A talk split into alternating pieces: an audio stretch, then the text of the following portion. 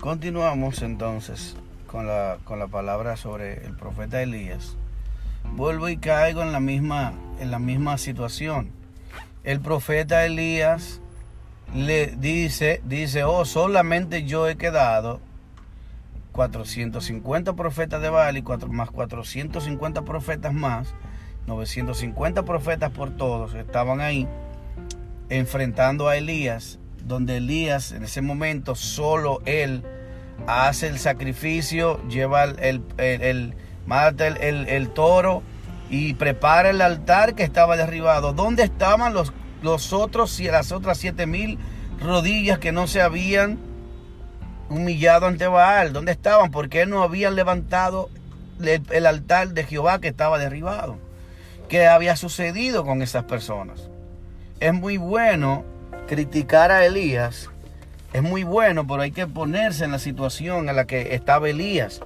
Elías no solamente estaba enfrentando a los profetas, estaba eh, haciendo algo de vida o muerte. Porque si él hubiese quedado en, mal, mal, o sea, que Dios no hubiese respondido al llamado a este, a este, a esta, a este enfrentamiento que Elías llama a estos profetas, pues Elías era el que hubiese quedado degollado, el que hubiese muerto. Hubiese quedado aparte de eso, hubiese primeramente quedado avergonzado. Pero Dios no le permite que quede avergonzado. Dios demuestra su poder, su, su lealtad. Y porque Dios es, es fiel. Y Elías está siendo dirigido por Dios. Pero mi pregunta es que nosotros criticamos a Elías. Elías sabía que Acab era un hombre que estaba siendo gobernado, manipulado por una mujer, que era quien tenía ese, ese, ese, quien controlaba, era, un, era una mujer que era Jezabel, que era quien mandaba a Acab. Acab era un muñeco, era un gobernado, como muchas personas dentro del pueblo de Dios que son gobernados. Por eso que cuando hablan también de, la parte del de, el espíritu de Jezabel, solamente se están enfocando en el espíritu Solamente se están enfocando en la parte donde Jezabel se pintaba el antimonio y se ponía y se, y se ponía hermosa y, y, se ponía las pinturas. Cogemos aparte. Pero ¿dónde está? El espíritu de Jezabel está más conectado. Lo que se conecta más al espíritu de Jezabel es el espíritu de control y de dominio en la pareja. Como la mujer suplanta la autoridad del hombre para ponerse ella como autoridad por encima del hombre. Ese es el espíritu de Jezabel. Aquí vemos como Acab, que era un hombre que estaba totalmente eh, manipulado por Jezabel, por ese espíritu de Jezabel, ese demonio, era una mujer que controlaba, gobernaba, manipulaba a este hombre a sus antojos. Y todo lo que ella decía era lo que este hombre hacía. Es decir, que esta mujer que era malvada, que era una mujer idólatra, que era una mujer pagana, que era una mujer que tenía un corazón totalmente contrario a la voluntad de Dios. Por esto Elías, conociendo la capacidad de esta mujer y de, y de manipulación de esta mujer, es que tiene también temor. Hay que entender que humanamente Elías estaba pasando, estaba moviéndose en un momento en la carne, también entendiendo que la naturaleza de esta mujer le podía costar su vida este hombre no tiene temor y se, enfrasca en este duelo con estos profetas y sale y luego no solamente vence a los profetas, Dios se manifiesta, se glorifica y atrae una vez más, le comprueba al pueblo que Él es Dios verdadero, haciendo el milagro poderoso que Dios hizo a través del profeta Elías. No solamente eso, sino también que Dios demuestra una vez más que Él es el Dios de Israel y vuelve el corazón de los padres y de los hijos al, Señor. De huella elimina los profetas, los falsos profetas del pueblo, degollándolos ahí en Sison, en el arroyo de Sison, y allí lo degolló a todos. El pueblo estaba a favor de Elías también. Vemos que el pueblo se puso a favor de Elías porque vio que Elías era un hombre de Dios, estaba Dios a favor de Elías, comprobando las señales que este hombre había declarado que se iban a hacer, Dios la hizo a través de Elías. Bien, entonces vamos. Y entonces yo digo, esta es la parte donde a mí, donde yo salgo a favor de Elías. ¿Cuántas personas hablan mal de Elías diciendo, oh, Elías, después, eh, Elías se, se quería tomar esa gloria de que era el único hombre que tenía, había, había reservado siete mil rodillas, pero ¿dónde estaban esas siete mil rodillas? Es muy bueno. Ahora salen todos los fieles. Ahora salen todos, ahora son todos fieles. No solamente los siete mil, yo entiendo que el, todo el pueblo ya era, se había aparecido, se, se volvió a Dios. Ahí era muy fácil servir a Dios. Ahí era muy fácil decir, oh no, si Dios es, Jehová es el Dios de Israel. Sí, sí, sí, Dios Jehová mi Dios. Es muy fácil decirlo. Y cuando estaba la situación, cuando estaba el gobierno de los profetas y de, y de, y de, de Baal, cuando era él que gobernaba, que era él que estaba delante, que tenía el pueblo engañado, que todo el mundo estaba eh, a favor de Baal. ¿Dónde estaban esas siete mil rodillas? ¿Dónde estaban? Entonces Elías era un cobarde. Entonces Elías era un cobarde también cuando se metió a la cueva, cuando se escondió, cuando se fue allá, eh, eh, que tenía temor. Elías era el cobarde. Si nosotros nos encontráramos en la situación que estábamos, que estuvo Elías, nos ponemos en la situación de Elías, quizás hubiésemos hecho lo mismo y quizás lo hubiésemos hecho peor. Quizás muchos ni siquiera hubiese tomado la iniciativa que tomó Elías para desafiar a los profetas de Baal. A tal punto de que Dios descendió fuego del cielo para, para corroborar la palabra del profeta Elías. Qué bonito es hablar de Elías. Hoy en día hay mucha gente que se cree profeta dentro del pueblo de Dios. Ahora cualquier persona cristiana que tiene una, un fuego, una pasión por Dios, que está enfrascado en su primer amor, que está desarrollando una relación con Dios ahora mismo, porque ha sido quizá un hombre de la calle, una mujer de la calle, y, tiene ese, ese, fuego por Dios, esa pasión por Dios, ese anhelo de, de, ese agradecimiento por Dios, que es muy bonito, es muy bello, es precioso cuando tú llegas al Señor y tienes ese fuego, esa pasión por Dios. Pero es muy bonito esa es la parte bonita. Pero la parte cuando, te, cuando tú tienes que enfrentar ciertas situaciones en la vida, como Elías, muy bueno, pasan, muchos de esos pasan desapercibidos. Muchos de esos que supuestamente han doblado sus rodillas a Baal, pero tampoco han enfrentado a Baal. Oh, muy bueno.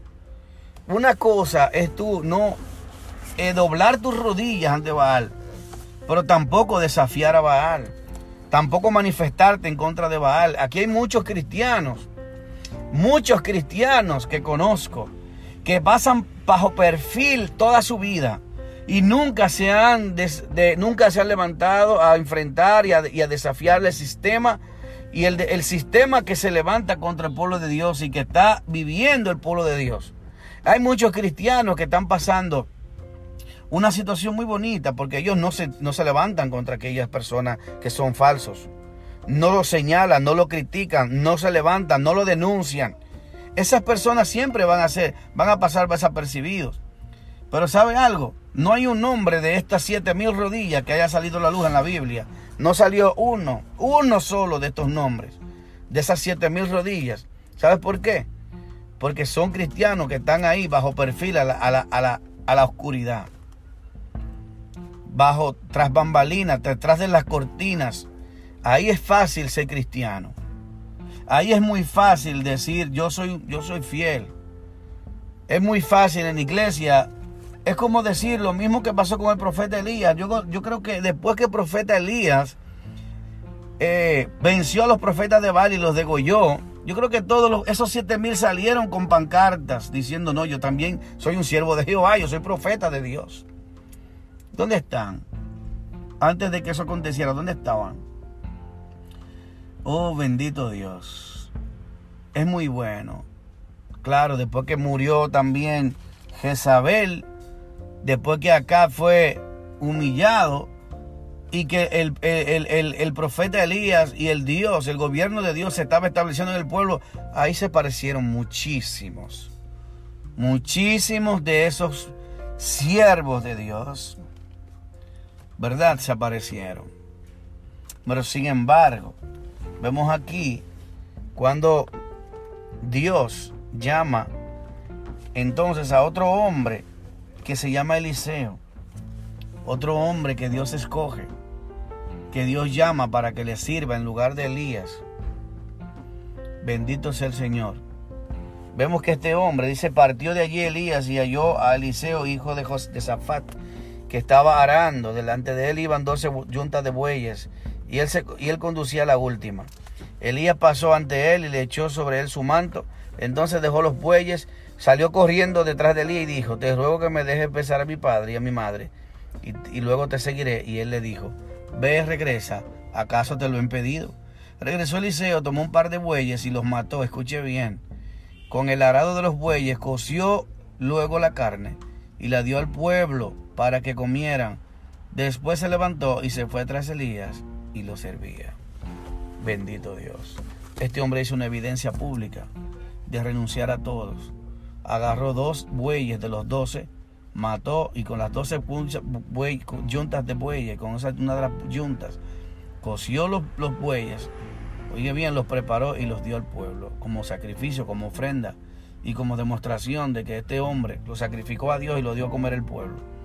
Y este hombre inmediatamente renuncia toda su vida a todo lo que hacía, dejó todo lo que hacía, paralizó su vida en este momento, porque sabía que Dios lo había elegido con un propósito. Y este hombre sabía que cuando el profeta le echó el manto sobre ella tenía un, significado simbólico, lo estaba tomando en posesión. Entonces, bien, escuche bien. Yo quiero que usted escuche bien esta parte. Dios cuando escoge las personas para que sean, para hacer un llamado, para cumplir un propósito con esas personas, Dios primeramente es que el que te elige. No eres tú que sales buscando a que Dios te elija. No eres tú que sales promocionándote. Es Dios quien te promociona. Es Dios que te llama. Es Dios que te escoge. Es Dios que te levanta. Es Dios que te guía. Es Dios que te lleva. Yo me he dado cuenta que muchas veces en estos últimos tiempos hay muchos cristianos que se autopromocionan, que se autodirigen y que cuando se mueven, se mueven ellos, pero dicen Dios me movió. Y esto sí es peligroso. Porque si Dios te movió a un lugar, Dios te mueve con un propósito espiritual. Dios te mueve con un propósito espiritual, no con un propósito natural ni, ni, ni material de ninguna manera Dios te mueve con un propósito espiritual. Bendito sea el nombre de Dios. Segundo, no se autoprograman, no se auto, autoproclaman, ni se autodenominan, ni se auto eh, llaman ellos mismos. Esa es la otra. Vemos que ahora mismo todos se están poniendo títulos ellos mismos, son evangelistas. Fue Dios que te llamó como evangelista.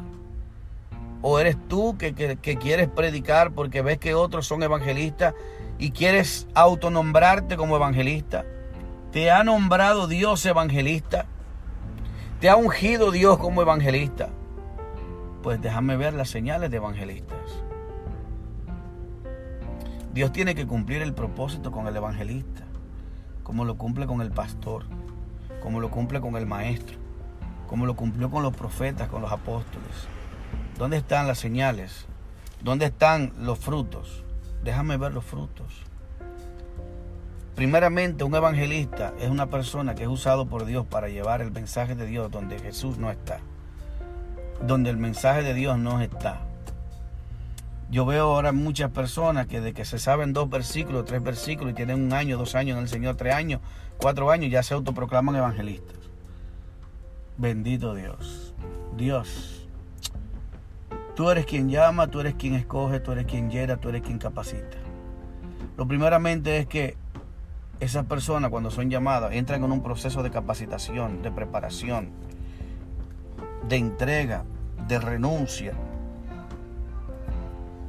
Y esto es grande, hermanos.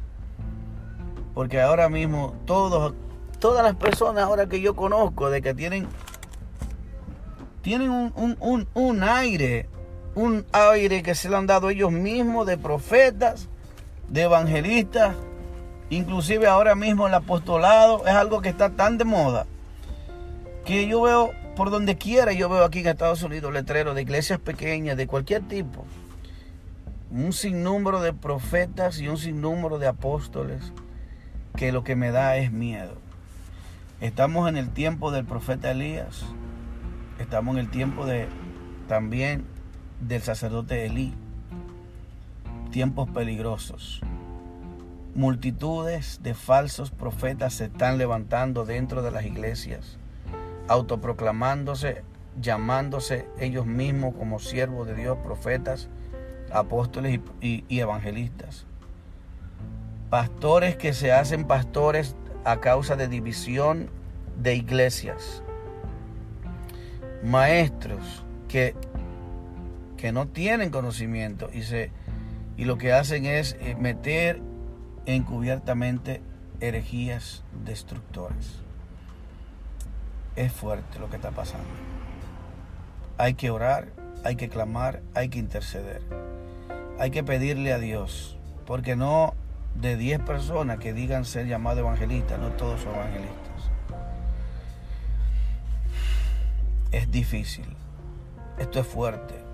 Y voy a hacer un estudio basándome en, esas, en esos ministerios, en la cual Dios da testimonio. El Espíritu Santo es quien llama, quien unge, quien capacita y quien da la obra. Y que unge y quien se manifiesta para su gloria, no para la gloria del hombre. ¿Y por qué yo, mucha, una de las evidencias más claras de que estos llamados que se autoproclaman evangelistas son gente de Dios? Una de las mayores evidencias es, escuche bien, es que estas personas son personas que se, ellos mismos se dan, se autovanaglorian y se, y se, ellos mismos son los que se dan la gloria. Son personas que no son para nada humildes para nada humildes, pero para nada humildes. Es increíble lo que está sucediendo.